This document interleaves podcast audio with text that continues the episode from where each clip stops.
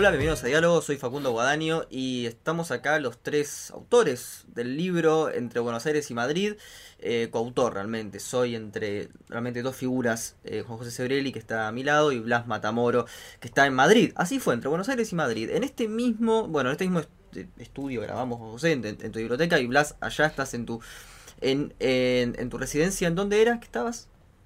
En el barrio de Aluche en, en Aluche. Así que bueno, así fue como se hizo el libro, que es un libro en el que, bueno, ustedes hablan de un siglo que pasó. Recién estaban hablando de cada uno era de un siglo distinto. Hablamos con Juan José que el mundo se despuebla. Que ya Juan José, por ejemplo, interlocutores no tiene. No tiene con quién hablar de música clásica. No tiene con quién hablar sobre tango. Eh, ¿A vos te pasa lo mismo, no, tiene hablar, no puedo hablar sobre novelas porque ya no se lee. Claro, antes teníamos el problema de quién leyó Lolita, por ejemplo. Y no sabíamos quién, quién la había leído. Porque queríamos ver cómo, claro, vimos, eh, en televisión dieron dos versiones de Lolita, la inglesa y la norteamericana. Y son distintas, terminan distintos. Yo quiero saber cuál de las dos es la del libro. Nadie leyó Lolita, el libro más leído del siglo XX, más leído en el mundo del siglo XX. Hoy no encontrás un lector de Lolita. Bueno, habrá que hacer de los lectores de novela y la gente que vamos al cine una especie como de club de jugadores de, bridge. Exacto, de, club para rememorar. O de ajedrez, una cosa así. Sí, sí, sí. es, lo único que queda. Pero no encontrás que, que formen ese club. Vos, yo y dos o tres más que quedaron. Somos sobrevivientes de un convencete, somos sobrevivientes. Yo más que vos todavía porque tengo más años. A ver, pero, pero es que justamente Juan José se angustia porque no puede hablar con nadie sobre Carnet de Baile, por ejemplo, una película del 30. Eh, No sé, Blas seguramente la has visto. Sí, por supuesto que la vi. Bueno, te pasa... Te puedo decir el elenco. Si querés te digo el elenco. Bueno, pero ¿tenés eso, esos, esos interlocutores en tu vida cotidiana? No. No, eh, yo, eh, no, vamos a ver, sí, en, un antiguo editor mío, eh, por lo menos me escuchaba en materia de cine francés y, se puso a ver películas de la época. Lamento porque se quedó con mi vídeo de La perla de la corona de Sacha Guitry, que ah, es, uno es una de mis obras favoritas, porque además ahí sí que si no filma determinados eh, dinosaurios del teatro de la época desaparece. Sale ese Sorel, sale Lian de Pugy, imagínate que era la única manera de, que se conserve algo de esta gente. Sale Hermete Zacconi, que era un, gran actor del teatro italiano, pero claro. Todos muertos, todos muertos. Incluso el director de la película. Sí, bueno, sale él, el Sayagi Tree también, pero bueno, eh, quiero decir que hay gente dispuesta a este tipo de cosas. Y además hay materiales dispuestos. Hoy ver, ver cine antiguo es mucho más fácil que cuando yo tenía 15 años. Pero, pero, pero ¿con quién lo ves, Blas? ¿Con quién hablas sobre eso? Con nadie. Es más fácil, pero nadie acude, nadie usa esas facilidades que tenemos no para ver cine solamente, sino para escuchar música. La facilidad que tenemos hoy para escuchar toda la música del mundo, de todas las épocas, no la tenían cuando yo tenía 15, cuando yo empezaba a escuchar música. Pero nadie escucha eso, escuchan rock. Hoy tenés toda la música. Incluso podés ver los conciertos por televisión, no sé si vos tendrás un canal que se llama Alegro acá en Buenos Aires, yo puedo escuchar todos los conciertos que se transmiten en el mundo entero. Pero somos cuatro o cinco gatos locos los que lo vemos. Ese es el tema. Yo no estoy en contra de, de la técnica, mientras la técnica sea un medio y no el fin. En cambio acá se ha convertido en el fin, porque eh, como medio ya no, no, no, existe porque nadie, nadie lo usa para el uso que debe tener, que es escuchar música, ver películas, etcétera, etcétera. ¿Entendiste lo que dije? Sí. sí. No, la técnica sin, sin eh, finalidad eh, que la, no hay que la fin, es medio. El, el- la, el- la técnica es un, es, es un medio, pero si no tenés un fin para a lo que te lleve ese medio, no sirve para nada. A- a- a- a- me gustaría hacer un contrapunto acá. Sebrelli, o sea, Juan, Juan José toda su carrera renegó de la escuela de, de una parte de la escuela de Frankfurt, de dialéctica de ilustración, por ejemplo, y de Horkheimer. Hoy, bueno, hoy hoy, lo reivindico. Bueno. Algo. hoy reivindicás la industria cultural, el, el artículo, y este la razón instrumental de, de, Sí, sí. de Horkheimer. Este, ¿Vos ves un panorama similar en, ese sentido, este Blas? Eh, similar sí, porque cultura de masas, industria cultural ya había en esa época. Eh, el cine eh, forma parte de, de la industria cultural porque es una producción industrial naturalmente. No es el teatro. El teatro eh, puede consumir bienes culturales, pero la actividad del, del actor vivo en una escena no se puede industrializar. Pero en el cine sí se hizo. Pero no sé si el, el- el problema no es filosófico, por lo, lo que dice Juan José. Cuando el medio se convierte en, se transforma en fetiche. Y esta confusión de, de, eh, del instrumento que, que se, que se convierte en fetiche y se cree que es, es bueno porque es instrumento, eso claro es un error lógico grande. Pasa también cuando se confunde la técnica con la ciencia. La técnica es un instrumento de la ciencia, pero no la puede sustituir, ni mucho menos someter las ciencias generales para que eh, progresen los medios técnicos para conseguir eh, que un, un objeto se pueda reproducir más fácil y que se pueda vender más barato. Ahora, con este eh, con este ritmo y que, que es el mismo como el, con el que se hizo el libro, y recién me gustó porque vimos a un Blas casi bungiano, ¿no? Diferenciando acá en esta cuestión entre ciencia y técnica. Pero con este ritmo que se hizo el libro, este, me gustaría saber qué reflexionan ahora que el libro está en las calles, entre Buenos Aires y Madrid, que se habla de un... eh, Realmente, bueno, de industrias culturales, de productos culturales, como hablamos que ya no existen. Este, ¿a qué, a qué públicos le estamos hablando? Eh, ¿A qué te referís que ya no existe? bueno, como estamos hablando sobre... el cine existe, lo que no existe cine- es un público. Bueno, justamente, este, eh, hablamos, por ejemplo, de, de, de Blackie. ¿Quién recuerda a Blackie? ¿Quién recuerda a los Gobi en el, en, en el tango? O sea, ¿qué, ¿cómo reviven esta experiencia del libro, no? Al, al leerlo, hablar con quienes leyeron, o quienes lo leyeron, digo. A quienes lo- lo- los conocen son poquitos. Y dentro de poco no va a haber nadie. Cuando me muera yo, no va a haber nadie ya con quien hablar. Ni, ni que se recuerden de eso. Alguna vez aparecerá la palabra Blackie en, ahí pe- perdi- perdida en, en- en toda una rebusca. Pero ¿qué será esto? ¿Qué será esto? No, no, no les interesa. Bueno, pero... se, perdirán, se morirán definitivamente. Bueno, bueno, pero pero está en el libro, entonces es como que eh, es la recuperación de un pasado realmente Sí, fenecido. ese es el propósito, pero no todo, no todo está en el libro. Blackie no está en el libro. Sí, sí está, sí está en el libro en un momento. sí. Está en el libro. Sí, no, ya que citas a Blackie, eh, la Argentina, claro, no tiene medios para, por ejemplo, tener una memoria de lo que es el jazz histórico en la Argentina. Porque si eso existiera, aparecería ella. Claro, Sería- Luis Blue, Luis Blue, por ejemplo. ¿no? Y aparecería Eduardo Armani y Dondín y Dondino, fantástico. la Santa Paula Serenaders, Sí, Santa Anita Ritmo en el Alma, todo eso, eso, es, eh, eso eh, da para enciclopedia. Si uno quiere escuchar la historia del jazz norteamericano, sí que tiene material. sí.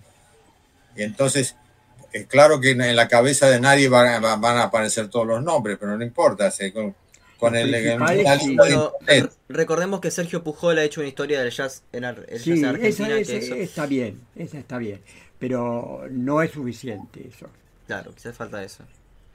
Pujol está bien. yo fui edi- editor de Sergio Puyol. En algún, Claro, algún capítulo de Jazz al Sur lo publiqué yo en el cuaderno. Y más, más cosas de Puyol, porque él ha, investigado sobre cultura, digamos, de, de gran público. En el cine. sí, ¿Qué ibas a decir? sí, eh, la radio en, en- el, eh, la radio en, la Argentina, es decir, la- la- los programas de radio Radio cómicos o característicos, radionovelas y todo esto. Él in- investigó eso, investigó el jazz y después investigó personajes eh, singulares, por ejemplo, María Elena Walsh tiene un libro sobre ella.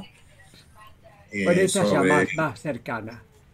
Esa todavía no Más está cercana. del todo muerta. Sí, pero más cercana, pero es medio siglo para atrás Sí, también. ¿eh? medio siglo para atrás, sí. Pero escribió claro. libros, sí. Es menos, está menos muerta que otros. Yo quise, Claro. en un momento dado se me había ocurrido escribir una historia del radioteatro de la primera época, no de la última época. La última época todavía se recuerda. Todavía hay radioteatro. La primera, sí, radioteatro, pero no, no pude. No existen los, los, los libretos del radioteatro de Mecha Caus, de Carmen Valdés, de Olga Casares Pearson. No existen. Yo recorrí, recorrí, me metí en los ambientes. de- no hay. Se desaparecieron, los quemaron, los tiraron a la basura. No podés escribir una historia. En, los, en Inglaterra, la historia de la literatura inglesa que tengo yo, una historia común, publicada por el fondo de, cultura. fondo, este, fondo de, de- El eh, Fondo, Cultura, Fondo de Cultura Económica. de- de cultura. Mm. Bueno, hay un capítulo dedicado al radioteatro, por ejemplo. Un capítulo entero dedicado al radioteatro. Recientemente se editó un libro de radioteatro en Argentina. ¿no? Sí. Dice. Eh, donde Sí, yo, El, de radioteatro en Argentina. Pero uno solo. uno solo estoy seguro que yo tendría que ojearlo, pero estoy seguro que, que empieza No, eh, en la segunda mira, mitad. conocí un par de personas. Uno fue el gordo Rivera, Jorge Rivera, que murió, eh, que ha hecho con La Fleur un- una historia de la, de la literatura policíaca en la Argentina. Él Ah. intentó hacerlo. Y otra, otro personaje que es de la Academia del Tango, ahora no me puedo acordar de- del nombre de él, pero nos hemos visto en- acá en, en España y nos hemos visto en Buenos Aires. Y lo que me dijo es que las, las familias, conservar, algunas conservaron baúles con, con eh, estos eh, papeles. Y que haciendo una especie de, de investigación detectivesca por los descendientes de, no sé, de Clara Pero yo lo de- hice. Yo con Clara. Besán lo hice. No, nadie me supo eh, de- decir dónde. Claro, porque eh, eh, ellas mismas, digo ellas porque eran mujeres las que escribían ahí, y, y, eh, Silvia, Silvia Guerrico también escribía radio teatro. Vecina mía, vecina mía, yo Uh, la veía escribir por la ventana. Y bueno, podías haberla eh, por lo menos robado algunos Sí, en aquella época, en aquella época ni me interesaba, me interesa hoy que ya están ni, lo- ni los huesos quedan de Silvia Guerrico. ¿Te das cuenta? Sí. En esa época no se me ocurría que eso podía ser un material que iba a desaparecer para siempre. ¿Qué sé yo? Sí, no sé, eh, eso va a aparecer por casualidad de pronto en una casa de campo eh, donde iba a pasar eh, los veranos no sé quién, Sí. eh, Villalba Welch o César Tiempo y entonces aparecen eh, este, en un baúl o en una de esas ro- roperos portátiles un montón de papeles y a lo mejor Puede algo se puede que en alguna casa aparezcan vieja, pero, pero muy difícil, porque la gente tira eso, tira porque no, no tiene espacio, lo tiran. Ahora, por ejemplo, Juan Carlos Chiappe era de mi barrio y vivía en una de esas casas inmensas de, de- de la de 1900, de esas casas con dos patios y con Sí. fondo. Y Yo creo que si, claro, si a mí no se me hubiese ocurrido, yo leía a Thomas Mann en el, en el Parque Avellaneda, no iba a leer a Juan Carlos. Claro. Porque además en mi casa, si yo ponía eh, chispazo de tradición, mi, pa- mi madre, que era una mujer de buen gusto, decía, quita esa porquería que, que es una, una vulgaridad, una cholada, sacarle mi... No, no, no, no había que oír a chispazos de, de tradición, había que oír a Mecha Ortiz y, y- y López Lagar haciendo las cumbres borrascosas a las 10 de la noche. Bueno, Sí. pero no esa, esa vulgaridad de, de los chispazos de tradición. Chispazos era de la época de, de mis abuelos, no mi época. Yo me enteré, sí, que y alguna cosa he visto, y hasta he, conocido a un actor típico de Chispazos en el café donde me encontraba con mi primer editor, que es un café viejísimo. Jorge Álvarez. No, que Jorge Álvarez. Pepe Nun, no. No. Pepe fue tu primer editor. De ninguna manera, con este Schwartz. Con, Schwartz. Eh, con Schwartz. Nos encontramos en un mm. café que era típico de, de, la década con, los, los elementos típicos de esa época. Bueno, nos encontramos ahí, ahí iba Churrinche, que era un ah, personaje de, chispazo de tradición. Un cómico se llamaba Churrinche, le llamaban Churrinche. Y estaba en la mesa al lado nuestro. Yo podía haberlo agarrado y pero en esa época, mira Churrinche, no ni se me ocurría ponerme a hablar con Churrinche. ¿Te das cuenta? Y hoy sería una joya. Escribiría un artículo sobre Churrinche. No, te contaría, por ejemplo, Nazareno, Cruz y el Lobo, eso era, era la herencia de, de Chispazo de Tradición. De Chispazo de Tradición, sí. Todavía, eh, es decir, el telón sonoro era ese era, era el, Pericón Nacional grabado por Chispazo de Tradición. Y, después eh, estaba la, compañía de Juan Carlos Chape que hacía eh, eh, versiones muy breves para llevar a, los teatros de la provincia de Buenos Aires. Los teatros de la capital no se, no se daba eso. Sí, en el Variedades no iría, tan bajo no había caído, pero el Variedades de mi barrio daba este, Mecha Caos. Yo fui a ver la Mecha Caos en un radio, hacían el mejor radioteatro del año, después lo hacían en teatro, con los mismos, el mismo elenco, todo. Ahí trabajaba Mecha Caos, trabajaba Hilde Pirovano, que era la mujer de Oreste Caviglia, y que Oreste Caviglia era el que dirigía, los dirigía a todos haciendo ese teatro. Algo llegué yo, hasta ahí llegué a ver el teatro, el radioteatro en el teatro. Pero el campo, bueno, esos llegaron porque, porque Oreste Caviglia era un tipo más eh, que trabajaba en cine y por ese motivo se rescató. Ahora yo pregunto, ¿no? Fuera de esto, ustedes que efectivamente vivieron esa época, ¿cuál es el valor histórico de recuperar todo esto? Pero el valor histórico de un fenómeno que, de masas. ¿eh? Es, este, mi, abuela materna, por ejemplo, eh, lloraba porque terminaba un, capítulo del radioteatro con una nena que se perdía en la ciudad hmm. y con una cucharita en la mano y que era mojada por la lluvia. Mi abuela lloraba porque no podía saber si la nena se iba a salvar o no. Esta cosa formaba parte del, imaginario colectivo. Es decir, podés hacer una historia de las, de las emociones, sin olvidar que Norbert Elías justamente dice que una civilización se caracteriza por la retórica de las, de las emociones. Es decir, por el cómo se permite o se prohíbe expresar los sentimientos. Y eso ha dado lugar a, la literatura, por ejemplo. Es decir, una civilización se caracteriza por los sentimientos, que cómo los codifica y cuáles está permitido expresar, cuáles está prohibido, cómo se deben, los que están permitidos deben eh, expresarse, etcétera, etcétera.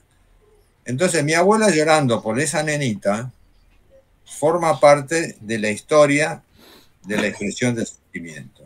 Yo estoy de acuerdo con eso, pero no. no explico, ¿no? no estamos cayendo casi como una cosa de decir, este.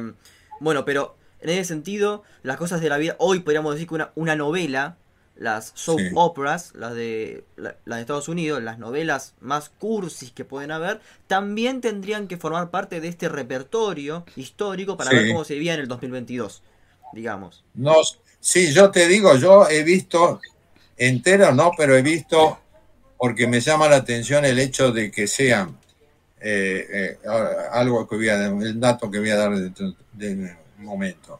He visto eh, series, una portuguesa, una portuguesa, una colombiana un- una muy corta ita- italiana, todas con nombres de dos varones, fulano y mengano. Claro. Eran todas historias protagonizadas por una pareja de hombres.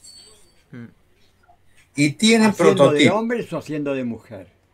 No, no, no. Dos hombres homosexuales que, ¿En qué que país? viven. Portugal era uno, que se llamaba El beso del, del escorpión. Después tenía otro eh, colombiano que llamaba Sombras del Paraíso. Sí, eh, bu- bueno, pero eso es como, es como el folletín, ¿no? Son ¿En qué año folletines. claro. Sí, ahora. pero, sí, Ahora. pero ¿por qué? Pero ¿por qué en el 2022 hay fo- folletines prototípicos? Porque se repiten los problemas, se repiten las soluciones, se repiten la- el aspecto físico de los, de los hombres que tienen parciales. ¿Por qué en 2022 el folletín está protagonizado por la relación entre dos hombres? En 1960 esto era totalmente imposible. Imposible. En 1910 había la, la novela de Álvaro, el, uh, ¿cómo se llama? Álvaro Tizana, el, el letrista de coplas y de también de, de alguno, algún otro escritor español, había novelas sobre la vida de homosexuales y eran novelas del homosexual mártir en los bajos fondos. Esta no, esta en la historia de los portugueses son dos, eh, se llama pilotos de, de aviación. Álvaro Retana se llama, el que te quiero citar, no, novelista de 1910. Bueno, acá, Es decir, acá no hay maltratismo absolutamente para nada, son historias de amor, pequeñas burguesas, Cursis, cursis. Bueno, no, no estoy, no, pero eh, estoy, no estoy juzgándola desde el punto de vista de- del valor literario eh, o, o- teatral que puedan no. sino como prototipo de algo en lo que cree una masa que consume en todo el mundo, porque esta, esta, esta eh, serie portuguesa hay que traducirla, hay que darla en inglés, hay que darla en español, en francés, etc.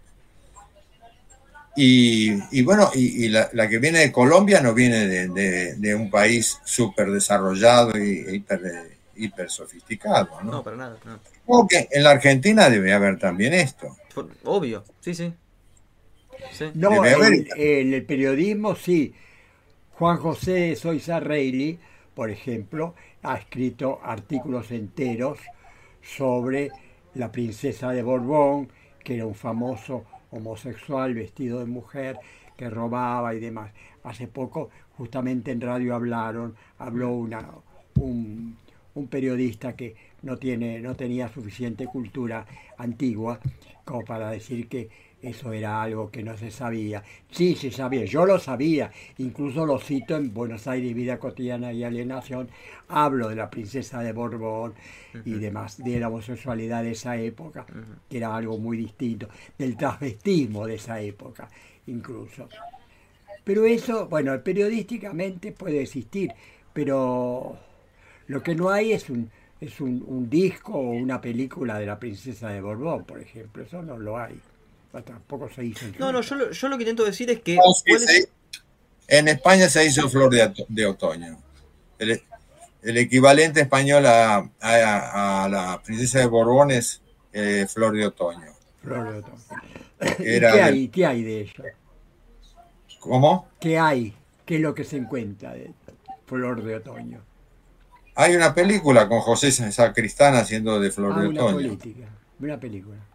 Sí, que se hizo en los años, cuando yo vine para acá, 70, cuando, cuando el destape se destapó eso. Pero claro, pero yo me refería a otra cosa, es decir, no es lo mismo mostrar en una crónica periodística homosexual pintoresco, como es un señor que se viste de mujer, que contar la historia de dos pilotos de aviación, que son dos muchachos como cualesquiera otros, ¿no? Que, que tienen sus problemas de pareja, de, de, de tercero, de, de, que uno quiere tener hijos y no los puede tener con eh, todos los problemas de, relación que pueden tener dos hombres. Es decir, el, equivalente a la, historia entre el muchacho y la chica de, 1930.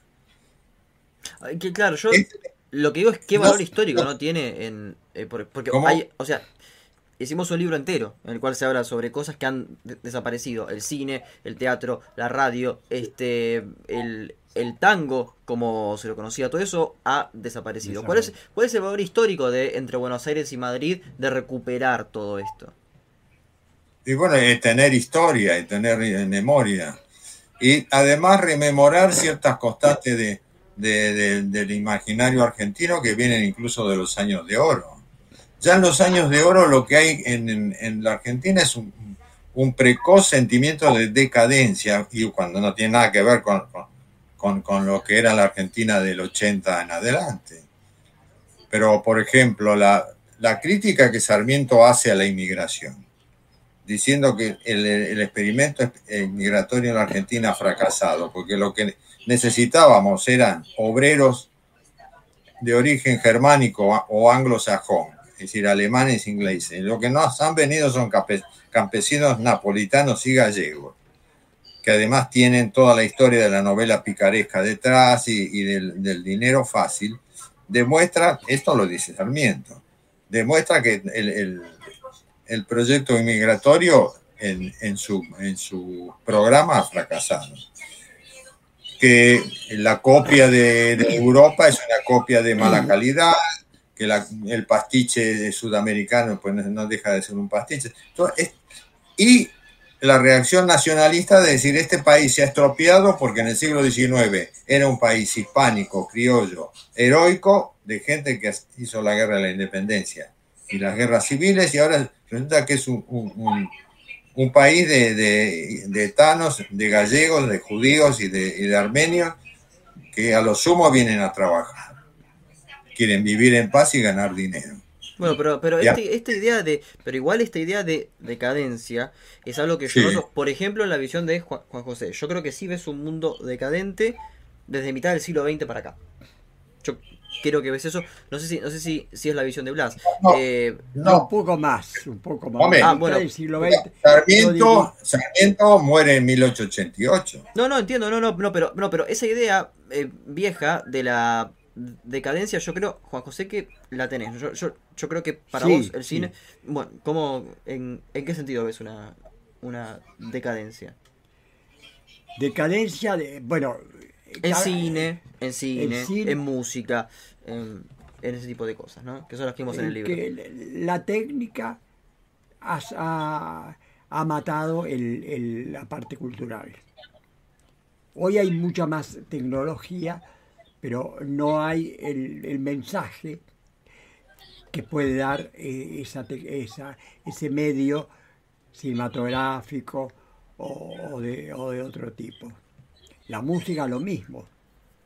La música hoy hay una técnica extraordinaria, pero para, ver, para escuchar música mm. antigua, que no era imposible, la música del barroco, por ejemplo, pudo ser escuchada recién cuando aparece el long play. Recién. Ahora, hay más gente que escucha música clásica hoy, barroca o, clásica o romántica o, moderna del siglo XX. No, hay menos gente. La gente escucha el rock las multitudes escuchan el rock o el, rap o, cualquiera de esas basuras. Es así. Cuando hoy hay más posibilidades de... pero los que usamos esas posibilidades somos una minoría pequeña. Por eso es decadencia. Porque somos una minoría pequeña los que leemos esos libros y escuchamos esa música y vemos ese cine. Pasando el limpio, o sea, el rock es decadencia, eh, el cine actual es decadencia y habías dicho después qué más, ¿Qué más? Este, bueno, básicamente el rock y, el, y las nuevas películas son decadencia. ¿Coincidís con eso, este Blas? Bueno, yo no, compararía el rock con, el barroco, porque no tienen nada que ver. Eh, yo quizá eh, nunca se ha escuchado más música barroca en el mundo que ahora, porque pensemos que, que hay... Desde el long play, desde el long play. La- sí, pero lo que es una minoría hoy, con 7.500 millones de seres humanos, es una minoría mucho más abundante que cuando en la, en la humanidad había 2.000 millones de seres humanos. Eso también hay que tenerlo en cuenta. Por, sí, es una minoría mucho más abundante. Y no sé, ahí hab- habría que hacer números y, y ver exactamente qué es lo que pasa. Sí, sí. Pero eh, la- no sé eh, si lo- la gente que, eh, que va a un concierto de rock eh, es gente que tiene un acercamiento a la música ya comparable con el que va a un concierto de música así llamada clásica. Bueno, pero ¿cómo, que- pero, pero ¿cómo podemos medir ese, ese acercamiento? Pues eso es una cuestión enteramente subjetiva. Claro, en relación al número de, de habitantes, sí, ahí es muy Sí. relativo, vos tenés razón. Pero la evidencia es que eh, un, un concierto de, de rock lleva un público infinitamente mayoritario que lo que lleva una ópera, por ejemplo, o un No, eso es-. Bueno, pero eso también pasaba en la- hace 100 años. Es decir, eh, eh, la gente que iba a bailar a bailes de carnaval, eh, la música que tocara era mucho más gente, enorme cantidad de gente, más que la que iba a un teatro de ópera. Eh, la comparación te- podía hacerse en ese sentido. Lo que pasa es que ahora Claro, un concierto de rock puede estar con, con 200.000 personas. Ahí, no sé si escuchando, pero por lo menos asistiendo. Asistiendo. Es un fenómeno que no lo podés comparar con ningún fenómeno musical de comienzo del siglo XX o de- del siglo XIX. No, yo en materia de ópera lo que más he visto en Verona, 25.000 personas. Que me llamó mucho la atención. A lo sumo lo que no está en la ópera, y sí está en el rock, o quizás está en la ópera, pero con menos talantes, es el líder carismático. Eso eh, en el rock se ve mucho más, en la ópera menos. O sea, está el María, divo. la Calas es la ulti- el último. Claro, Sí. que bueno, justo Blas tiene un libro ahí, ¿no? De, Hay, hay eh, Plácido Domingo, por ejemplo, Sí, o Pavarotti, son, son personajes de, de, de los medios de masa. sí. Toscanini, ayer justamente vi en por televisión un, un documental de Toscanini, aparece Toscanini, los nietos, los hijos, todo en la casa. Esas cosas no, eh, algo quedó, algo quedó. Pero No, el cine, en el cine es curioso porque había grandes directores de orquesta que fueron estrellas del cine. Por ejemplo, Stokowski. ah, que sí, es el la que- fantasía. Pero hay una película que se llama Carnegie, Carnegie Hall y el primer actor es Bruno Walter. Bruno Walter No, no es uno de los conozco. gran- grandísimos directores de orquesta, pero no era un actor. Sí. Ujú. Cantantes de ópera que han hecho eh, eh, carrera en el cine, por ejemplo, Janet McDonald y Nelson Eddy eran cantantes de ópera. Sí, sí. Y eso se veía en todos los barrios del mundo. Se- eh, Lauris Melchior, el grandísimo tenor wagneriano, hizo películas eh, musicales, como en una me acuerdo con Grace Moore o, o con, o con una de estas eh, eh, sopranos juveniles. Y era un tenor de ópera que cantaba Wagner. El cine consumía ese tipo de personajes. Sí, pero muy peque en pequeña medida. Y eh, en países como Alemania e Italia, que eran países muy musicales. Bueno, no pero vamos a ver. ¿Y, me- y de Libertad Lamarque qué me decís? Ah, Libertad Lamarque, sí. Li- Libertad Lamarque cantaba equivalente a Janet McDonald, no Sí, cantaba sí. menos. Ojo, era una, era una voz muy, muy hecha. Yo y que- sí, sí. José Mojica también fue un cantante de ópera. Sí, pero menos. Hubo- hizo pocas películas, José Mujica. Yo, yo lo que creo acá es que hay una, Libertad Lamarque es un fenómeno aparte que había que eh, ponerse a estudiar. Yo creo que acá hay, hay- hay una visión en la cual se analoga rock a, eh, primero, como vos lo, lo- lo analizás, Juan, no necesariamente saber cantar, no necesariamente tocar instrumentos, y para vos eso, que se pase en las radios y que en lo que vos considerás eh, programas sofisticados, se pase rock, para vos es una- un signo de decadencia. Entonces, cuando se debería pasar otra música. Bueno, es esa. Absolutamente se pasa rock. En los programas que yo escucho, los programas periodísticos, que son, no son programas eh, berretas, digamos, programas periodísticos buenos, buenos programas periodísticos, cuando tienen que hacer un, un- un alto, una pausa, te ponen rock. No se les ocurre poner. Claro, ese es tu síntoma de decadencia. Eso es. Eso, eso es un síntoma de Para vos, decadencia. claro. Yo fui a un programa de, Jorge Lanata, sido. de Jorge Lanata Sí. porque había comido con él, habíamos habíamos cenado con él un café y con Isa, con este, Beatriz Sarlo y yo había comentado que me, me escuchaba todos sus programas, me gustaba mucho, pero que tenía una falencia muy grande, que era la música que pasaban, que era horrible. Y él me dijo, bueno, vení, vení, vení, te invito a un programa la semana que viene y vos traete la música que, que habría que pasar. Y efectivamente fuimos.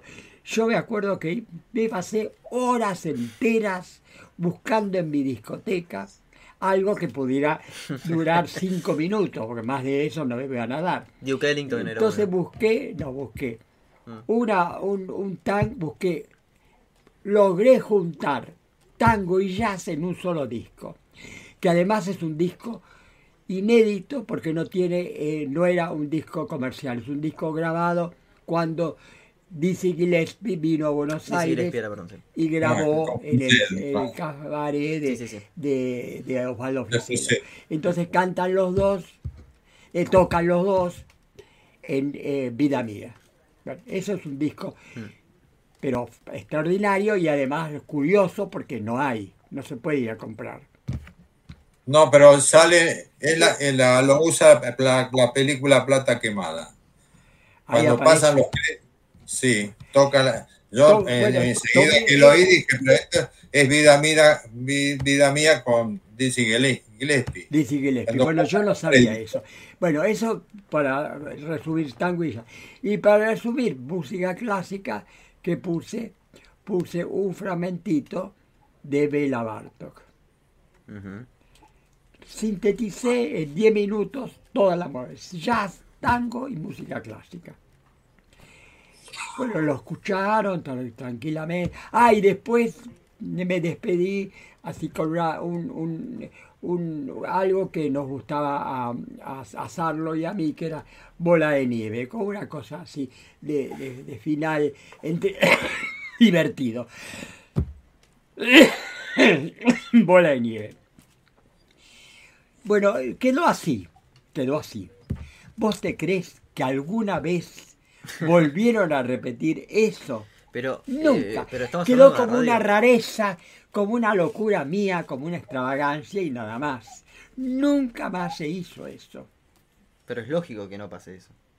O sea, Es lógico, no es pero, lógico. no, pero estamos hablando de la vida real. En la vida real no se pasa eso. No te pasa eso, sí. Bueno, Pero sí, pero son gente como la Nata, que es un hombre curioso, que, que ha leído algo, alguna cosa ha leído, eh, Pero, eh, cierta cultura, pero pero por, nadie. ¿por qué razón pondría eso Jorge Lanata? Pero bueno, en fin, este no, en, en fin, bueno, la reflexión de Blas sobre esto. Siguió de- dando la misma basura de siempre, el rock, el, el rap y toda esa basura. Bueno, está bien. Blas, Y, y hay que ver que en, en la época de oro de la radio en, en la Argentina, las grandes emisoras tenían una orquesta. Y Sí. eh, esa orquesta de pronto acompañaba a Walter Gieseking, que tocaba el piano, a Renata Tebaldi, que cantaba un concierto de ópera. Eh, y si no, mm, ponían, yo recuerdo a- a- haber escuchado algunas operetas traducidas al castellano, operetas eh, austríacas o, o centroeuropeas o operetas alemanas o francesas, aprovechando este, con cantantes locales, eh, aprovechando el hecho de que habían orquestas estables en determinadas eh, radios. Hoy es imposible pensar que una radio comercial, estoy hablando de radios comerciales, ¿eh? Eh, Y pensar que una no radio... comerciales tampoco, ¿eh? ¿Eh? Y radios no comerciales tampoco vas a escuchar una opereta cantada por, por qué sé yo, por, por bueno, está. No. a ver, está Radio Nacional Clásica. Está Radio Nacional Clásica. En España sería la radio clásica, sí, radio clásica, por excelencia. Y hay, hay radios comerciales también eh, tienen programas de música clásica. No, acá todo el lo único que tenés para escuchar ese tipo de música y de vez en cuando es el canal eh, Alegro. En el canal Alegro sí, ahí podés escuchar esas cosas, podés ver documentales sobre, sobre Toscanini, sobre Stravinsky. Eso, eso, eso, está bien. Ahora, pero parece como si hubiese un pasado, que son los 30, 40, 50, donde la música de masas parece que fue la música clásica. Eh, yo dudo, por eso, dudo, dudo que sea así. O sea, eh, parece que el panorama que se está pintando es ese, ¿no? Al, revés, es una música de, siempre fue de minoría el cine se, eh, el cine divulgó la música clásica. Como banda sonora. Como, sí, como banda sonora, una película como Fantasía está basada en la música. Sí, no es pero, Fantasía es una, una, aguja en el pajar. Una aguja en el pajar. No, no, no había, no era muy común. Después hubo grandes músicos que hicieron, eh, que, que, hicieron música para cine. Morricone, Rota, ¿no? Sí, Rota, claro. Ah. Pero, pero, pero, bueno. Eh, habría que. Eh, ah, óperas en el cine se hicieron siempre. Óperas filmadas, sobre todo en Italia, se hicieron siempre. Y después había películas como El sueño de una noche de verano, de Max Reinhardt es la música de Mendelssohn arreglada por Korgold para que encaje por la duración en determinadas escenas. Pero bueno, es la música de Mendelssohn. Son excepciones que confirman la regla. Sí. Sí, no, no era. No era. No, no, Vos diste una y yo di otra y no, no, no llegas a 10 películas que hagan eso. Pero que, pero que yo creo que esto nunca fue una música de masa, siempre fue una música en todo caso. Sí, pero, pero el cine sí era un arte de masa. ¿eh? Pero nadie bajaba, nadie iba, o sea, nadie, nadie salía diciendo qué buena composición que escuché en tal film noir, por ejemplo. No creo que esa expresión sea común. Yo, los cuentos de Hoffman la, vi en cine de, barrio, de Flores. La, ópera de, de una versión espléndida que hay de, de ¿cómo se llama? Los que hicieron el, lirio negro y las zapatillas rojas. No me acuerdo. Ah. Este, sí, de eh. Eh, Burger, eh, Burger, ¿cómo era? sí. sí, Burger, y, el, Sí. No me acuerdo. Pero sí, eh, son... El que hizo Peeping Tom. Sí, bueno, pues esto, esto se veía en, en, una película no de fondo, la daban de, relleno, pero porque daban tres películas. Pero una era esta. Y yo la, la vi un par de veces porque era ya muy aficionado a la ópera. Conocía que el director era Thomas Beecham, que era uno de los grandísimos directores de ópera de la época y, salía eh, haciendo de mimo eh, eh, Leonid Massin, el famoso bailarín, ya era un, hombre de edad y no bailaba, pero hacía un, personaje de mimo. Sí, también había, también había el caso de grandes músicos que hicieron música para cine que después se convirtieron en piezas de los conciertos, por ejemplo, el caso de Laura. el, autor de Laura, una de las melodías más bellas del siglo XX, era un, músico clásico. Hizo esa, música que se pasó a la historia. Después lo tocaban en, en la sinfonía. Un poco el caso de de Astor Piazzolla, un antecedente de lo, de Astor Piazzolla. O, o Schifrin. ¿O quién? O Lalo Schifrin, quizás. O Lalo Schifrin, pero en menor medida porque no fue tan, tan mm. divulgado. Pero ese es un caso formal. Ahora no me acuerdo el nombre, pero un gran concertista que hizo esa música para cine, Laura, que se convirtió en un hit de los hits. ¿no? Y todavía hoy se escucha. Eh, bueno, eso pero son casos aislados. Adorno escribió un libro sobre la música en el cine. Adorno y un músico que no me acuerdo cómo se llama. Sí, sí. y bueno, sí, después el caso de Eisenstein.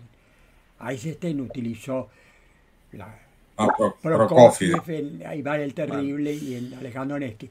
Y en, y en Que Viva México utiliza nada menos que a un autor latinoamericano que a mí me encanta, que es este.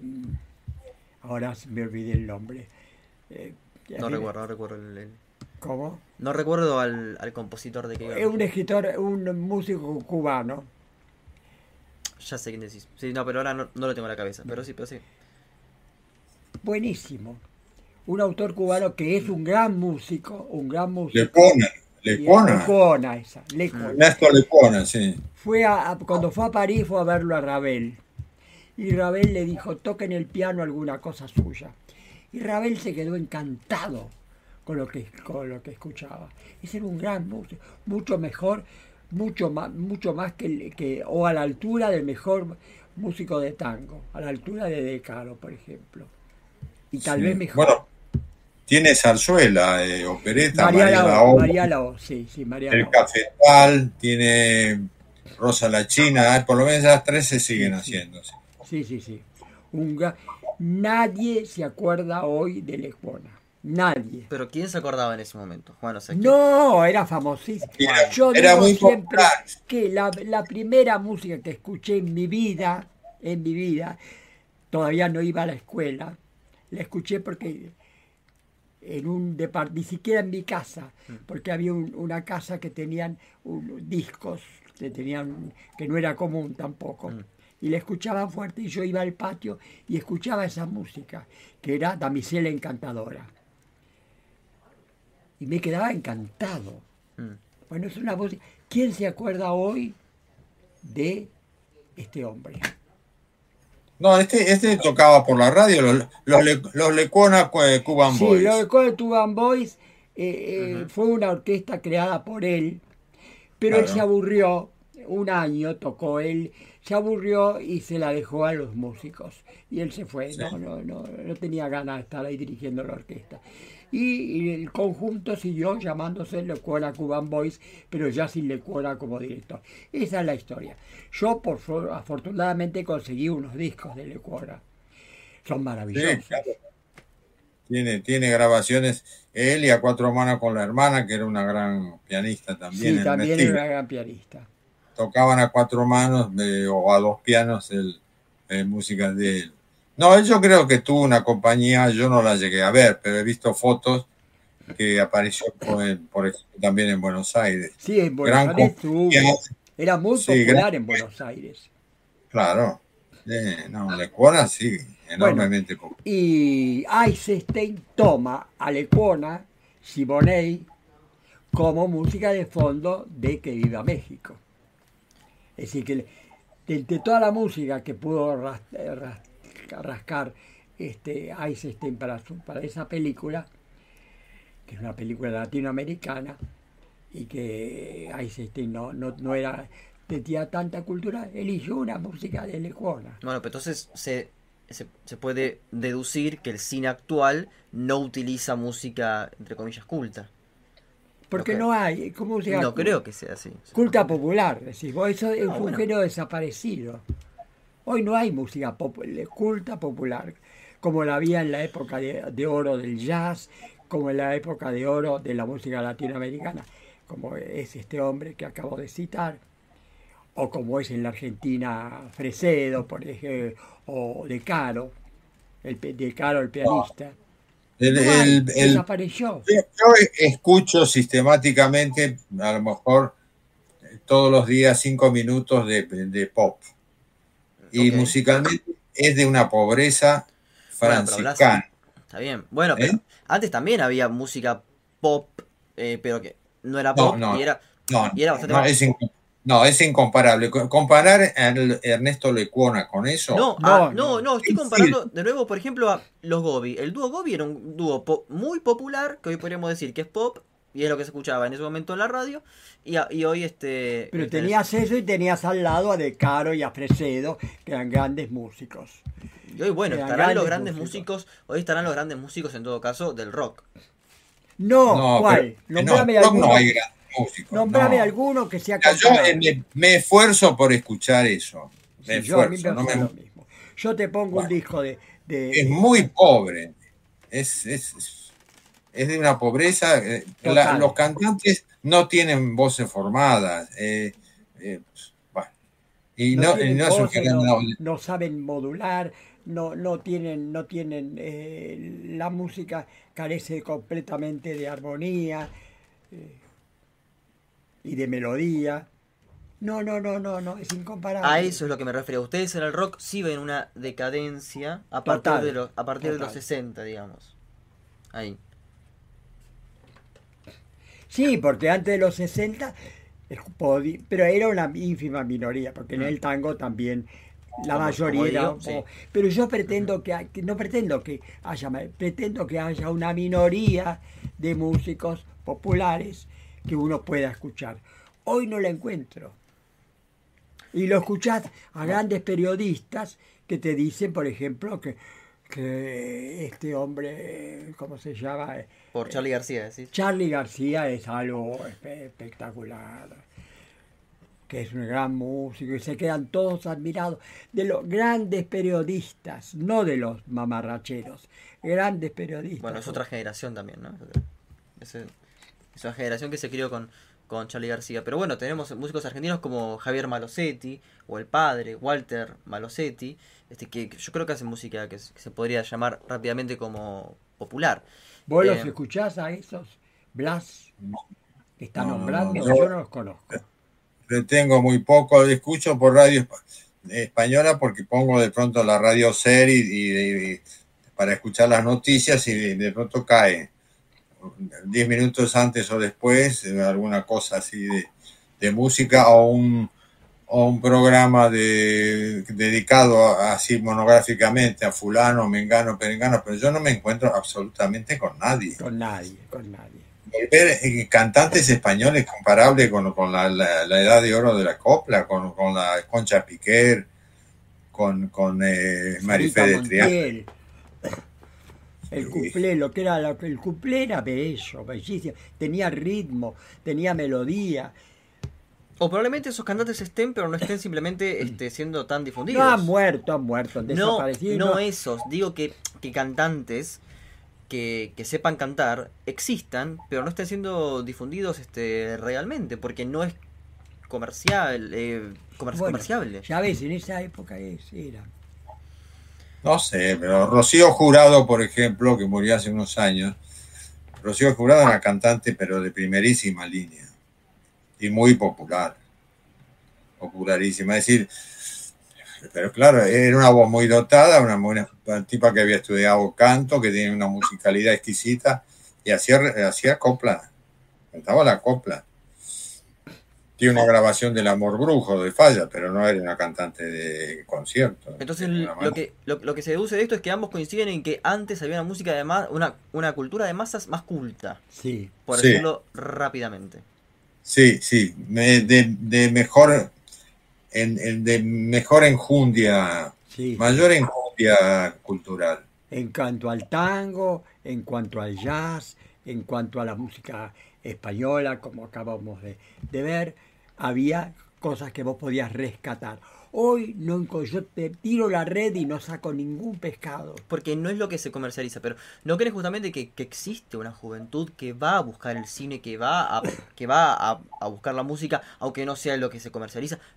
No crean que, eh, que hay personas que los buscan. Bueno, de hecho hay gente que está leyendo el libro ahora, ¿no? Y bueno, que, bueno, de- nombrame, haceme una lista de músicos que pues, yo pueda escuchar. Haceme una lista.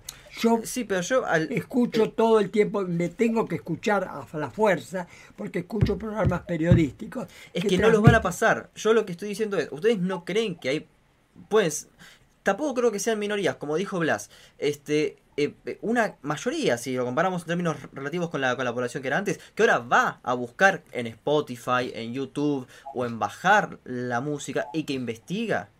De hecho, o, por ejemplo, su- sus lectores desde el 2000 eh, en adelante, ¿han aumentado o han disminuido? Por ejemplo. Mil, mil lectores. Sí.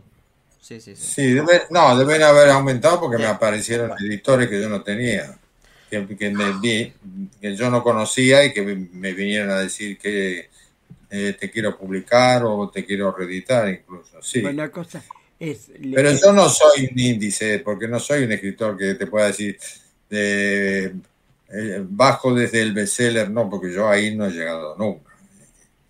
Lo que pasa es que siempre un publiquito tiene que haber, porque si no, no se publicarían mis libros. un publiquito, eso está bien. Pero no te no podés comparar nunca el libro con la estamos hablando de música. Son cosas distintas.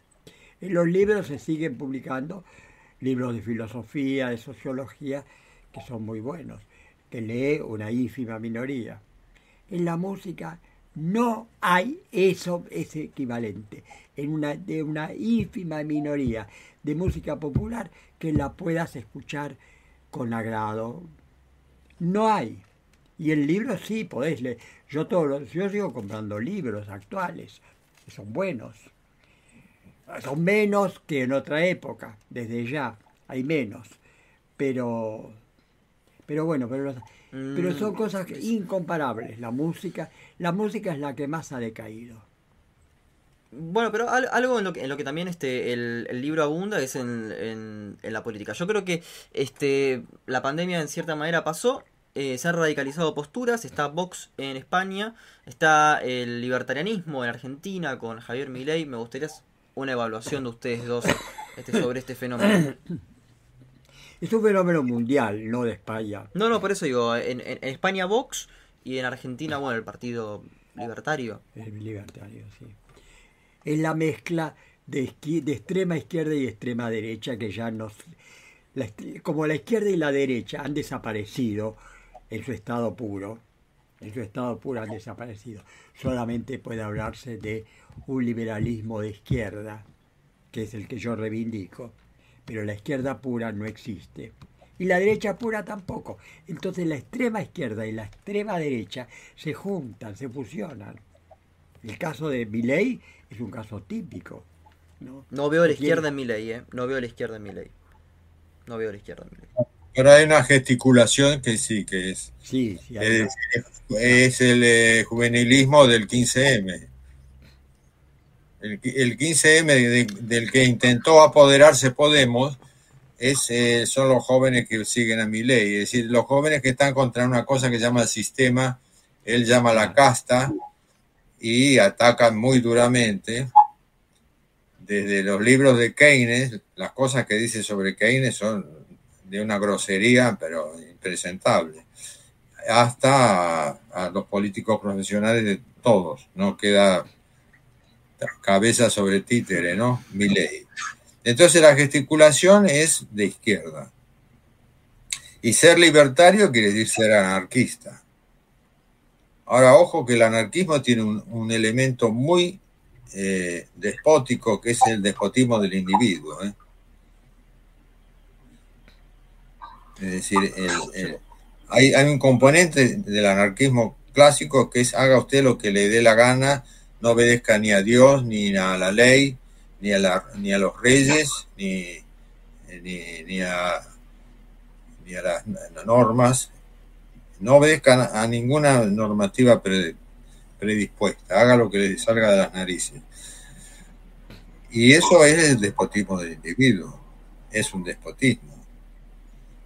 No veo, eh, yo eh, no analogaría juvenilismo con izquierda, eh, pero, pero bueno, eh, en Madrid te toca vivir más intensamente a Vox. Este, Blas, ¿cómo es este, digamos? Sí, el- pero y bueno, vos que la ultra española de hace 500 años. Hablas que vos eh, que Vox representa a la izquierda, a, la- a la, a la derecha española de hace 500 años. Bueno, yo podría decir lo mismo sobre Milei y el liberalismo argentino. Esperá que yo, aquí- me- ¿ustedes me escuchan? Ah, ahí Sí, sí. está. No, que no los veía. Sí, sí. Sí, no, que lo que pasa en, el- en la Argentina hace 500 años no había izquierda ni, ni derecha. No, bueno, ya sé, es, es una manera. había que En eran Argentina pero, sí, había una izquierda y una derecha más o menos delimitada. pero hace 500 años no. No, pero la, la- Ah, el ideal de la 500 años España unida parte. porque es católica, eh, eh, está pegada a tradiciones imperiales, y es- eh, esto soliviantado por, por la influencia extranjera de las izquierdas comunistas que se disfrazan de chavistas y de socialdemócratas. Bueno, ese es el discurso de Vox. Pero ir radicalmente contra la España post-franquista. ¿eh? Vox está contra la transición a la democracia, está contra la constitución del 78, está en contra de reconocer cualquier peculiaridad local, es decir, catalanismo, vasquismo, galleguismo. ¿Crees que es una amenaza real Vox para la democracia española o no? Y eso habrá que ver, es decir, en qué medida. Yo creo que eh, tanto la experiencia de Podemos como Vox y del lepenismo en Francia y la, mm. y la Lega Norte en Italia es que tienen un techo. Es decir, suben muy rápido, pero pegan contra el techo y, luego se eh, decaen. Además, el, proceso de Podemos que está totalmente descompuesta. Podemos se dividió entre Rejón y, Pablo Iglesias. Además, Pablo Iglesias se jubiló porque eh, le pasó algo con Pedro Sánchez. A eso ya es entrar mucho en cuestiones de familia. Se dividió por ahí. Luego, los de Errejón se dividieron acá en la municipalidad de, de Madrid. Los de Pablo Iglesias lo mismo, se dividieron cuando las elecciones municipales. Así que ahí tenías ya cuatro Podemos. Más ahora, dentro de Podemos, los que han sido PC clásicos están enfrentados con el resto. Ahora, en las andaluzas había 11 partidos de izquierda. En Andalucía, 11 partidos de izquierda. Eso te da un índice de lo que es la descomposición de la izquierda tradicional. Y entre ellos los, cuatro o cinco nombres de Podemos. Bueno, las últimas elecciones en Argentina, por lo menos las, elecciones de diputados, mostraron que, la izquierda está eh, teniendo más votos. Sin embargo... También dividida, ¿eh? También dividida por supuesto, pero sin embargo la sorpresa acá es Milei. Milei que es como el significante vacío la clausiano que viene a captar todo el descontento. Lo curioso es que en Argentina hace unos años, si uno mencionaba este, los liberales argentinos, iba a ser demonizado. Hoy, este, como dice Pablo Stefanoni, la rebeldía se volvió de derecha. Eh, Juan José, me gustaría que, bueno, que reflexiones un poco sobre esto, sobre el, el, fenómeno Milei, ¿no? Este, sobre qué qué es lo que, es lo que está ocurriendo. Y ley es un ejemplo típico de lo que está ocurriendo, que es el caos y la anarquía en el, peor, en el sentido más eh, drástico de la palabra. No en el sentido en que lo podían considerar los anarquistas clásicos, los libertarios, para así llamarlo. Yo me considero un, un liberal de izquierda, cosa que parece un disparate, pero es, es cierto. Lo curioso es que este, los, fundamentos de Javier Milei y sus seguidores son los de la escuela austríaca. En consecuencia, este Juan José sería un comunista. Eh, y Blas también. Es un discurso que se comparte con, con Vox, quienes creen en el intervencionismo de Estado. Eh, esto es típico de Ludwig von Mises o de, o de Hayek, son socialistas. Este, es lo que hablábamos el otro día, este, ¿no? Este, Blas, este, que, que, vos veías en la, en la política española. Sí. Sí, sobre todo esta, esta presidenta que tenemos en la autonomía de Madrid. Socialismo o libertad, dice ella. Socialismo o libertad. Ahora, tiene que ahorrar eh, de, energía eléctrica. En, Madrid no se apaga. Que la gente encienda la, luz de los negocios hasta la hora que le dé la gana y que ponga la la, refrigeración y la calefacción a, la altura que le dé la gana, qué sé yo.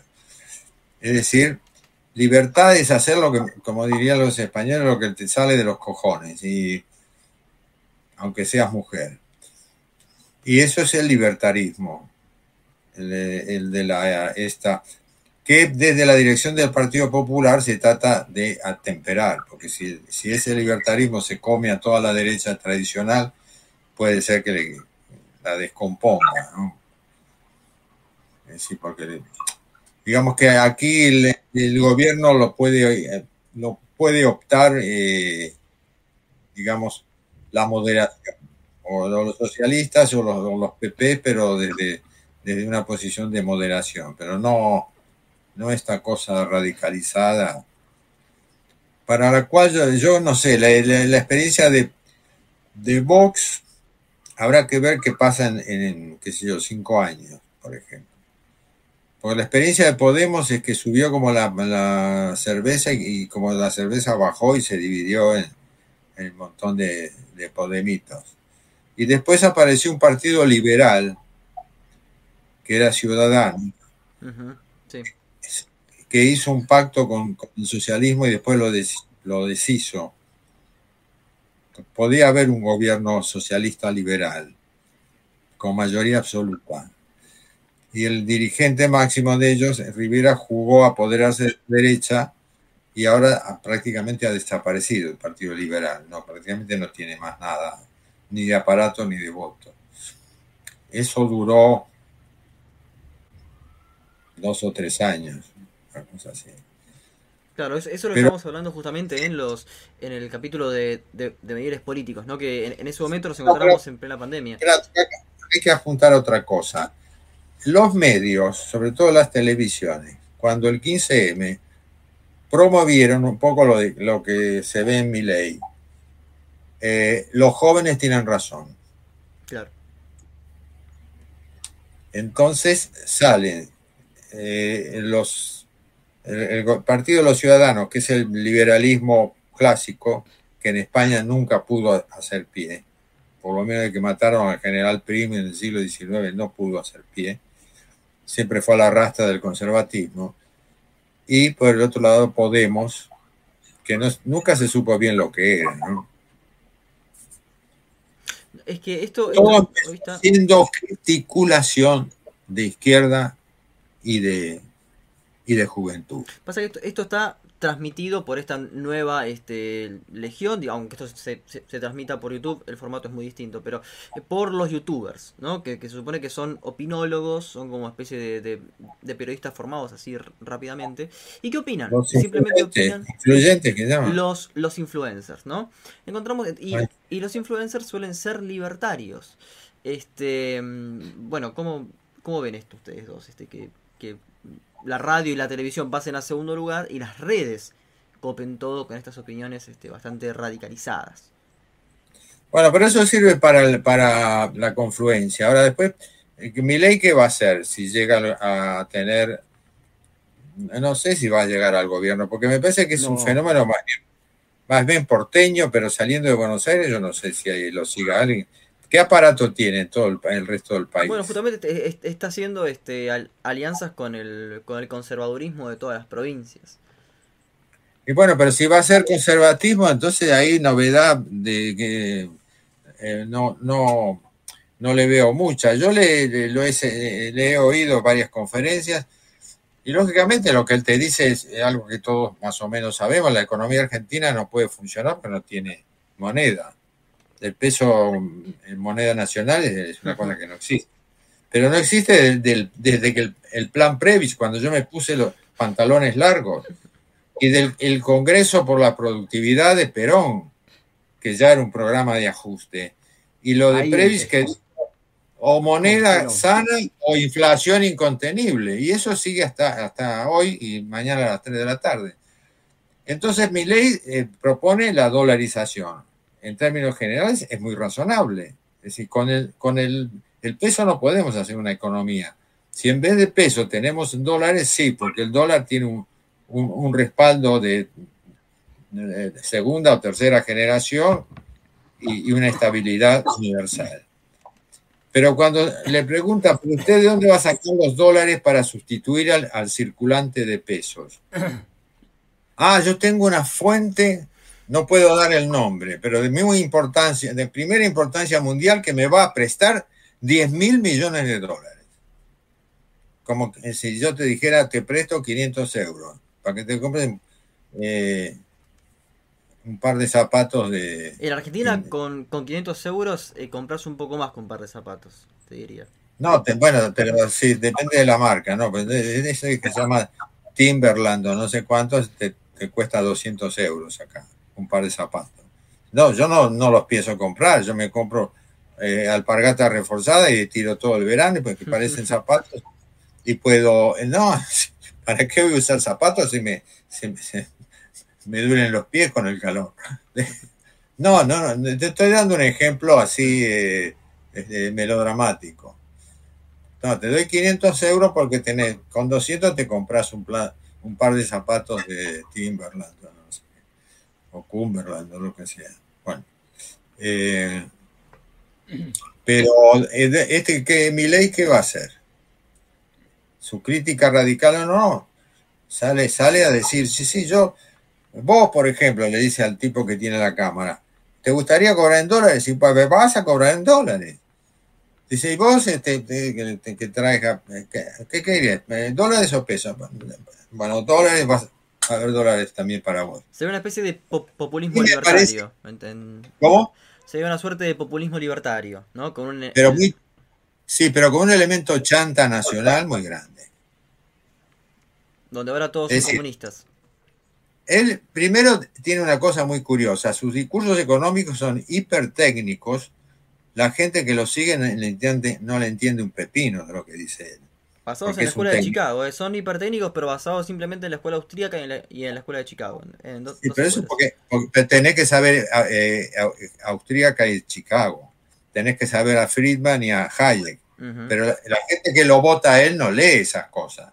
Y él le habla como si la gente supiera. Entonces aturde a la gente. Y después dice barbaridades contra la casta que son todos unos chorros y unos eh, degenerados y unos que, se quedan con la guita de, que cobran eh, compulsivamente con los impuestos, etc. Bueno, ahora, una vez librado de, la gesticulación y de, y la demagogia, bueno, ¿qué, es lo que puede hacer realmente él? Que no sea estos planes de ajuste que ya conocemos de toda la vida y que nunca van a ser ajustes eh, profundos ah, y, exhaustivos porque eso significaría la guerra social, ¿no? Ahora, eh, en este sentido yo creo que también se observa, y, esto, esto me gustaría este, este, que, Juan José reflexione sobre eso, que es sobre las redes sociales. Este, las redes sociales son binarias, este, se ve y también una, cuestión bastante primitiva, ¿no? De, un discurso de odio muy, fuerte, muy marcado. Este, y bueno, y justamente por las redes sociales donde ley se hace conocido, más allá de que es un producto mediático. Este, ¿hasta qué punto las redes sociales son una solución y hasta qué punto son un problema? Yo creo que son un problema las redes sociales, porque sí, se me dirá que el periodismo radial y televisivo y, de, los diarios eh, también mienten y exageran y, hacen, y negocian, todo lo que se quiera. Pero hay un, reaseguro con respecto a todo, a todo lo que dicen.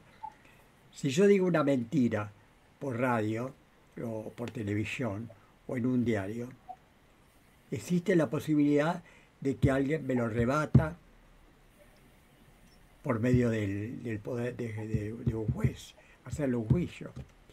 Ahora no se puede hacer un juicio contra millones y millones de seres anónimos, anónimos. En Twitter. En Twitter. No hay, son invulnerables. Invulnerables. Ese es el, el grave problema de, eh, de las redes. No son democráticas, no pueden serlo nunca democráticas como lo es sí lo, clásico, el periodismo radial, televisivo o, libresco, por ejemplo. Yo escribo un libro diciendo que, que Macri asesinó a no sé a quién y bueno, me hacen un juicio. Macri me hace un juicio y, seguramente lo ganará si, si, si, si yo no tengo razón. Pero, eh, eh, pero lo puede decir todo el tiempo con las redes sociales. Nadie, no, no hay control ninguno. No hay ningún control con las redes sociales, ni puede haberlo. ¿No crees que hay espacios de lectura? Yo hay, hay, grupos de lectura de Hegel, hay grupos de lecturas de Mario Bunge, hay grupos de lectura de varias cosas. ¿No crees que está siendo demasiado severo con, con las redes sociales en general? eh, siendo que hay este espacios este de reflexión, este mismo lugar, este que, que es, un, que es un canal de YouTube ahora, sí, bueno, cuando, cuando se esté viendo esto, eh, o que saldrá por, por ¿Cuánta Spotify. gente nos estará viendo? ahora? Bueno, muy poca. No, no, ahora nadie, pero cuando, pero cuando, cuando se estrene, bueno, habrá dos gatos locos. Está bien, pero bueno, está bien. Dos bueno, gatos locos. Está, está bien, bueno, pero, Vos lo dijiste. bueno, está bien, pero ha- hay un grupo de personas que lo ven. Hay un grupo. Entonces, no podemos descartar toda- todas las redes sociales. Bueno, está bien, aunque sea un grupito, pero tiene que haber un... ¿Quién controla eso? ¿Quién controla eso? El periodismo es controlado, el Poder Judicial controla al periodismo, por ejemplo. ¿Quién controla a los youtubers? Que son gente que ni sabés quiénes son, porque no sabés que el nombre que tienen, porque cualquier nombre pueden dar y, Es un seudónimo, es un seudónimo. es un seudónimo. Y bueno, eh, ¿quién, quién los controla? Nadie. Nadie. Es, una cosa desbocada completamente, como son los partidos, los nuevos partidos libertarios. Son desbocados, dicen cualquier cosa y nadie los controla. Ni pueden controlar, ni hay medios para controlarlos. En ese sentido, Blas, coincidís respecto a esa visión tan negativa sobre las redes sociales. Es que yo no, eh, con las redes sociales como que, que no existen para mí, yo no, no las consulto jamás. Porque que es, es lo que llaman cuentas de tweet. Sí, La cuenta de tweet, la cuenta de tweet tienen nombre y apellido. no todas, no todas. No, no, no, no. Ah, pu- pueden ser anónimas. Sí, sí, sí. Página web, esa sí también tiene que tener También, nombre. y, y bueno, lo- los, los influencers como, Los influencers como son seres anónimos. Son... que eh, pueden tienen- decir cualquier cosa y la- los ven y los difunden millones, millones que eh, un diario nunca hubiera tenido tanto público o una radio, tanto público, ni digamos los libros, tanto público como un youtuber. Son adolescentes a lo mejor de, Y hacen más de dinero, 16 años y hacen más dinero. hace más dinero. ¿Te das cuenta?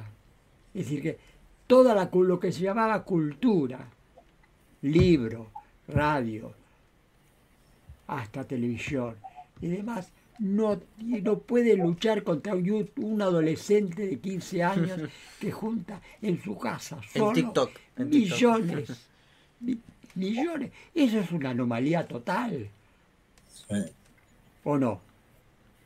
sí, sí. No te llegan, pero, pero Blas, ¿no te llegan videos sobre TikTok o sobre... No porque él lo mira. ¿no? Sí, no, pero... No se- No, no, yo veo propaganda de TikTok. Bueno, está bien, no- bueno. Bueno, No, te llega. no, yo en, en YouTube lo que veo son noticieros, eso sí. Y lo que hay son eh, después dosieres buenísimos. Hay, hay un dossier sobre la vida privada de Hitler con todas las filmaciones privadas de la vida de Hitler. Que, que hay- Sí, es cierto eso. Sí. A color. ¿Eh? Sí, está pasada a color. Mm.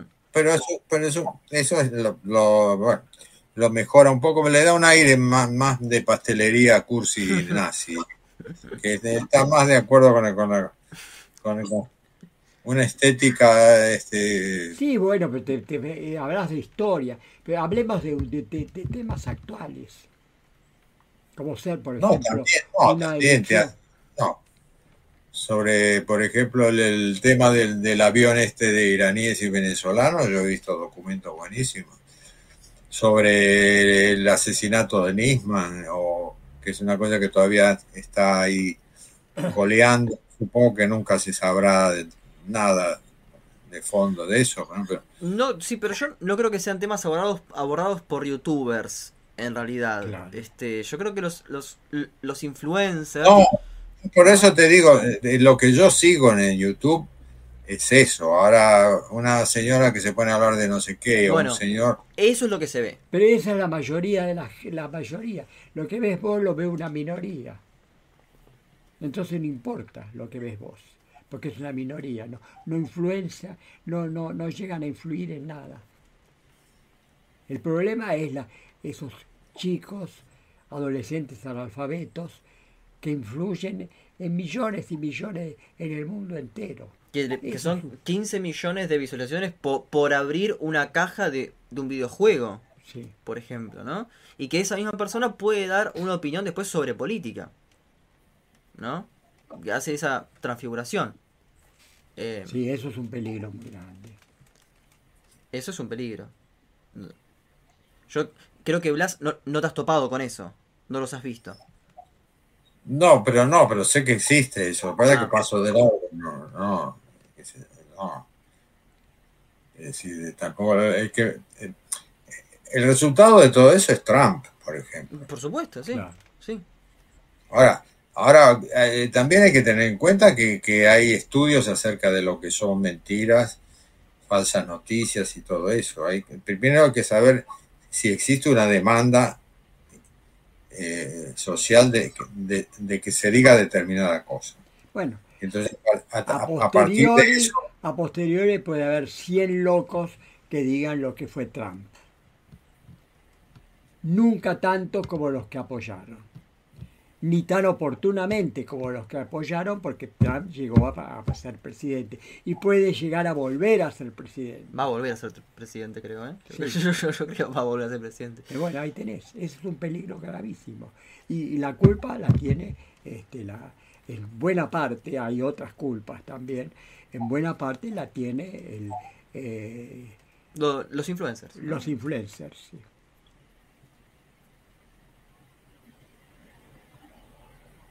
Una influencia que nunca tuvo, qué sé yo, Tomás Mano o cualquiera de los escritores políticos. No, no, acá estamos hablando de tastemakers, ¿no? Sí. Sería como, no sé, eh, un Palito Ortega será en todo caso, en su momento, ¿no? Hoy tenés este- este- estos youtubers que también hacen música también. Este, así que bueno, eso es básicamente ya cerrando la conversación Sí. este, entre Buenos Aires y Madrid. Es eso, es, es una reflexión de un mundo que ha desaparecido y que tiene un interés sociológico. Eh, se habla sobre, este, a ver si lo, digo en orden, cine, música, música popular y tango, sexualidad, vida cotidiana, filosofía, política y literatura, si mal no recuerdo. Eh, fueron reuniones hechas de esta misma manera, desde octubre del 2020 hasta febrero del 2021. Ha pasado mucha agua bajo el puente y se sigue reeditando. La, eh, la historia sigue eh, en, un, en un flujo. Entonces, em, el libro debería hacerse siempre, bajo esa, bajo esa premisa. Pero bueno, este episodio es como una suerte de, digamos, como de un- una especie de, de bonus track de ese... De ese, de secuencia. de ese cuento, exactamente. Ahora, nosotros terminamos cada episodio de diálogos recomendando eh, un libro, cualquiera. Me gustaría que empiece Blas recomendando un libro para los que nos están viendo por YouTube y una canción para quienes nos estén escuchando ahora en Spotify. Me Pero recomendar, recomendar un libro de cualquier género, de De cualquier, cualquier época. género, sí, sí, sí, cualquiera. La Cartuja de Parma, de Stendhal. Está bien. Yo preferiría rojo y negro de Stendhal. Pero Bueno. está bien, rojo y negro. Y yo recomendaría además La montaña mágica en busca del tiempo perdido. Falta la canción. La canción, Tiene que ser canción por el tema de espacio. Lo podemos poner Una en la canción ópera. que, que- que se cante, que, que tenga una Cualquiera, letra. no, puede ser, puede ser un, un instrumental, inclusive, ¿eh? No, no, no. canción, bueno, ya hablamos de, de las canciones de, de populares de, de- No, del cubano, ¿cómo se llama? Vamos con Lecuona entonces, con, Lecuona. alguna- con alguna canción de Lecuona. Alguna canción de Lecona. Bueno, esa es la elección de Juan José. ¿Alguna canción O de Lecuona? Laura, o Laura de un músico sinfónico muy importante en Norteamérica y que acá se conoció nada más que por la Laura es Bueno, entonces hagamos dos canciones para Juan José. Eh, una canción de Lecuona, que después veremos cuál será, y después eh, el tema de Laura de la película. Y este, bueno, eh, Blas, que dos canciones. Dos canciones, puede, puede ser un tango. Un tango, sí, por supuesto. Uno de mis tangos favoritos, el Sans Souci de Enrique Delfino. está muy bien. Muy bien. La grabación de Miguel Caló con, con Osmar Maderna en el piano, esa es una obra maestra. Y alguna más tiene que ser. Una más, una más. Un foxtrot muy divertido de, de Álvaro Retana que se llama Las tardes del Ritz. Ese yo no lo conozco. Bueno, yo puedo agregar uno. no, no hablé de, de ta- me olvidé Lo podés, lo podés escuchar en esa cinta de Lilian de Celi que te, regalamos, te regaló Fernando hace tiempo. Si todavía la conservás, ahí me están la- las tardes. Sí, la tengo que buscar en medio de. de la En medio de- Pero la del- Hay un caos acá, aunque Sí. no se vea. Sí, sí, hay un caos importante. terri- terrible. Ya me, me invadió completamente. Este, ya no puedo, yo ya no puedo controlarlo. No lo puedo controlar más. Lo buscá voy en buscar. Spotify las tardes del Ritz porque es muy gracioso. Las tardes del Riz, sí, es muy lindo. Álvaro Retana es el, el- el autor de la letra, que era un, un escritor de estas novelas así porno, porno gays de la Belle Époque. Sí. Bueno, yo, si fuera, si empezamos a hablar de los tangos, yo tengo muchos para recomendar. Julio de Caro, eh, obviamente. Julio de Caro, este, lo- los dos tangos que a mí me encantan, que son, bueno, ahora en este momento se me fueron. Guardia Vieja, ¿no? No, Guardia Vieja, no. Ah. De Julio de Caro es este. Batida nocturna. No, or- Flores Negras. Flores Negras, Flores Negras. Ahí tenés. Ah, eso es de Francisco, sí. Ah, ok. Eso, De Francisco, claro, yo estoy hablando de Francisco, me equivoqué, ¿ves? Esas cosas de, de la vejez que uno se trata. Yo hablo de Francisco, que es el que a mí me gusta. Julio de Caro es el que armoniza todo. No está mal Julia de Caro. No, pero no, no como compositor. Bueno. Como compositor no tengo nada. Julio de Caro es el que organizó la orquestita, todo eso. Mm. Pero Francisco es el grande. Como compositor, Francisco de Caro es extraordinario. Francisco de Caro y Osvaldo Fresedo también, y el otro, del, Enrique Delfino, y, Y Cobian, seguramente. y Cobian, Juan Carlos. Eso, ya está todo, ya está todo dicho. Con es- eso, con eso le tapas la boca a cualquier, a cualquiera fanático del rock. Yo les pondría un, un disco de- del mejor de, de- de rock y, y eso saber qué es, lo que, le- qué es lo que les parece. No hay ningún nada de rock que se pueda comparar a esos músicos de, de tango. Músicos y letristas. No sé qué opinas, Blas. sí, sí.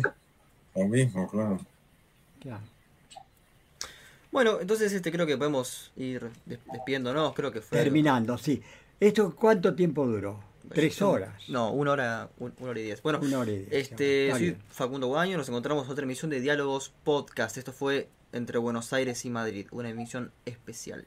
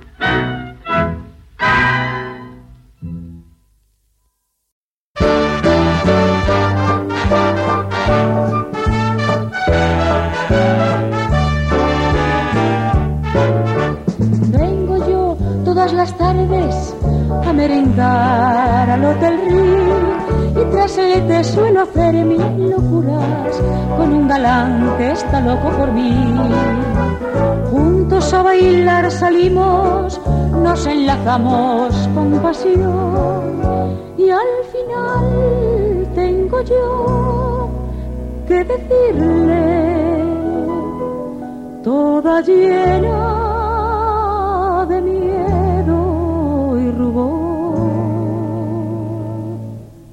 Ay, no, por Dios, no me baile usted así. Que me siento morir. Tenga usted en cuenta que mira mamá. Y si se fija, nos va a regañar. Ay, suélteme, no me oprima usted más, pues le diré si me quiere asustar soy cardíaca y por esta razón no debo llevarme ninguna emoción.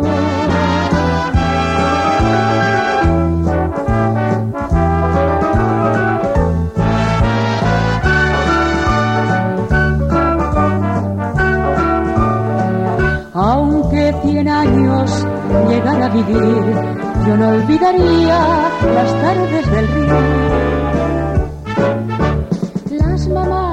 Cotorreando toman el té sin advertir. En el salón al bailar las parejas se hablan de amor con otro frenesí. A las tres o cuatro danzas suele crecer nuestra ilusión y las niñas a coro decimos rebosantes satisfacción. Ay, yo no sé lo que pasa por mí, pero ya ves que me siento feliz. Siga apretando aunque mire mamá, que si se irrita ya se calmará. Ay, qué placer bailar un foxtrot con doncel que nos hable de amor aunque cien años llegara a vivir, yo no olvidaría las tardes